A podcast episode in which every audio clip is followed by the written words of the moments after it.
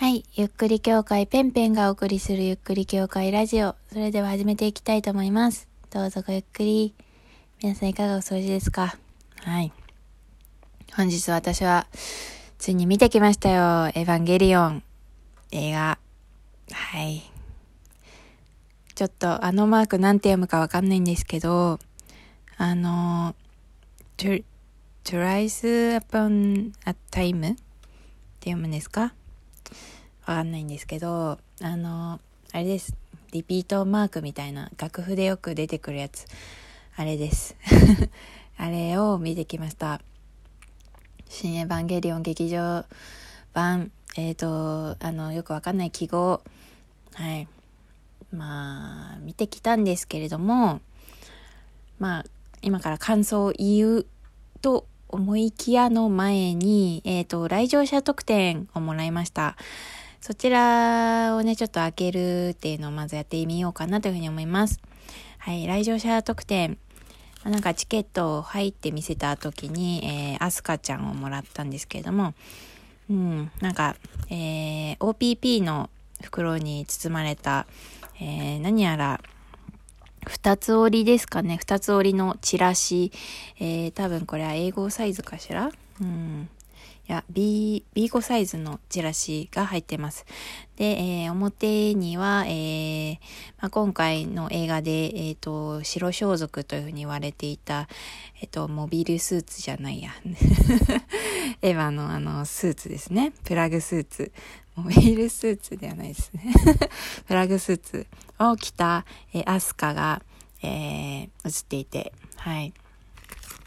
で、その裏を見ると、えー、裏には、えー、ネタバレ注意、えー、do not open this before watching the movie と書いてあります。はい。なあ、見たのでね、ちょっと、開けようかなというふうに思います。はい。じゃあちょっと開けますよ。ペリペリペリペリと、はい、チラシ。はい。チラシが出ました。出まして、めくってみたいと思います。ペラリ。ほう。なんだこれは。なんだこれは？えー、今私が開いたら何があったかというとですね、開いたら、まあ映画の、今回の映画のワンシーンがボボーンと印刷されていて、で、その、印刷されているシーンっていうのは、あの、まあ、もうネタバレありで話しますけれども、まあね、シンジ君がね、あのまあ、えー、助けられたんです。で、助けられた後、こう、えっと、村、村みたいなところに、えー、あの、住まわせてもらっている。で、そこにアスカもいて、で、あんた本当クソ野郎ね、みたいなことを言われて、あんたバカねっていうふうに言われているシンジ君とアスカの、えー、シーンが、えー、前面にプリントされていて、で、えー、両脇、両脇に、えっ、と、右ページには、え右揃えの文字で、左ページには左揃えの文字で、えー、今回の、えー、使われていた言語が書いてあります。例えば、上から読んでいきましょうか。凡庸人型血栓兵器人造人間エヴァンゲリオン正規実用型カッコビレイカスタムカッコ閉じ8号機ベータ臨時戦闘形態とかあとその下が DSRV とか、その下がユーロネルフ第1号封印中とか、アンチエルシステム、エヴァンゲリオンマークドット、えー、44A、44A かもしれない。エヴァンゲリオンマークドット 4444C、エヴァンゲリオンマークドット 444B、えー、っていうような、なんか書いてありますね。えー、何個くらい書いてあるのかしら？たくさん書いてあるけど、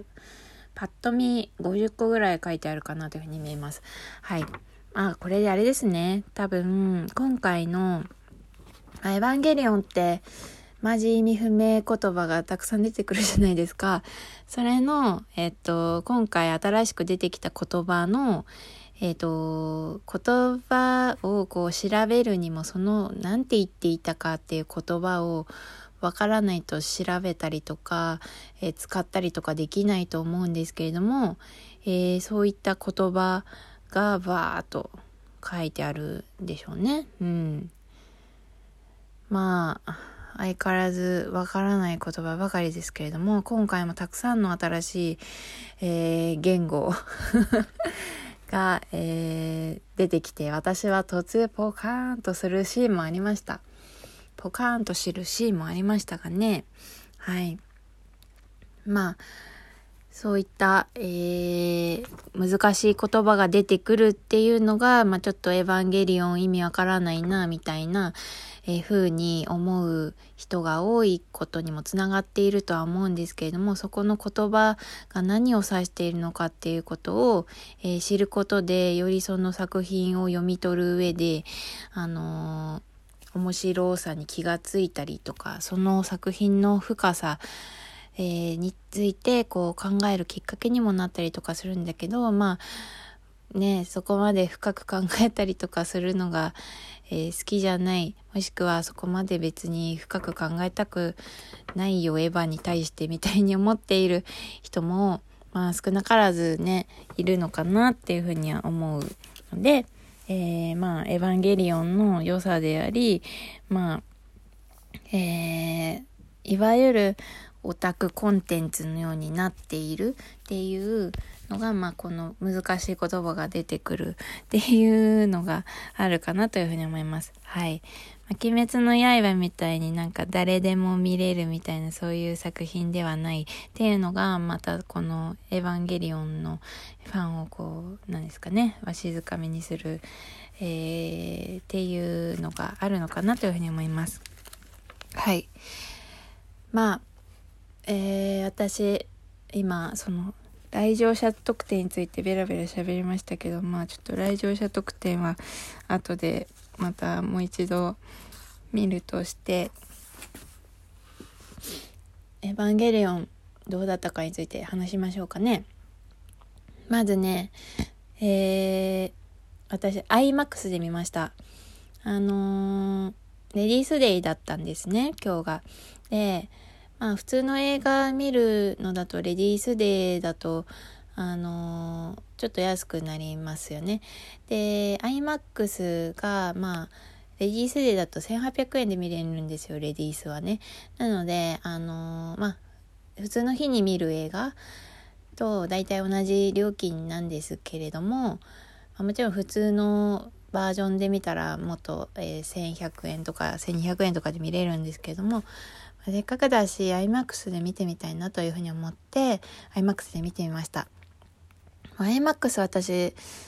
前、なんか見たような、スターウォーズで IMAX で見たような気がするんだけど、あんま覚えてないんだけど、まあ、でもこんなに IMAX すげえってなったのが、初めての記憶なので、多分、あの時は IMAX じゃなかったのかなとかなんか思い始めているんですけれども、あ、てか今回が IMAX のさらになんかすごい、すごいのかな ?IMAX レーザーっていうやつでなんか見たんですよね。うん。で、やっぱすっごい音とかもよくてあのー、最初にね iMAX すごいんですよどやみたいなそういう iMAX のプロモーション、えー、映像みたいのとかこう流したりするんだけどもそこでわーすごいみたいな。エヴァはどんな風に見えるんだろうみたいな感じでねあの心待ちにしてエヴァンゲリオン見たんです。であのー、まあもう、えー、このえー、最終話というんですかね私あの読み方がわからないからあの何て言っていいかわかんないんですけどあれの冒頭12分がえー、Amazon プライムとか、あと YouTube とかでも、あの、出てるのかな？出てると思うんですけれども、まあ、それは見ていたんです。だから最初の冒頭12分ぐらいは、ああ、これ、あの、あの時見たやつだっていうふうに思ってみたんです。でまああのエッフェル塔がねこう出てきてあのなんていうのかなまあいろいろわちゃわちゃやるっていう、えー、のが一番最初に、えー、なってます。まあ私ちょっとエヴァ用語がわからないんですけれども、まああの、エヴァンゲリオンがね、あの、起動、エヴァンゲリオンが起動というか、そのサードインパクトが、えっ、ー、と、起きた時に、その、なんていうのかな、世界が汚染、まあ、ま、その、リリンの言葉で言うと汚染されている状態になるわけです。で、それがね、こう赤い地上になっているわけですよ。で、その赤い地上が、まず最初にボーンって映って、で、あの、エッフェル塔とかも赤くなっているわけですよ。で、その赤い地上を、あの、元の、えー、赤くない地上、だから、あのー、インパクトが起きる前の状態に戻すっていうのを、え、ー、と、美里さんが館長の、あのビレがや、ビビラですね。ビラがやっていることなんですよ。で、そこの、あの、ビラが、えっ、ー、と、正常な、えっ、ー、と、汚染されていない状態に戻すっていうのが最初にこう描かれている。で、そのシーンはね、あの、アマプラとかで見れるんで、私も見ていったんです。で、やっぱ IMAX で見るとよ、まずさ、画面がすごい大きいから、全然なんかその、テレビ、自分家のさ、テレビ画面で見ていたもので見えないものが見えて、あ、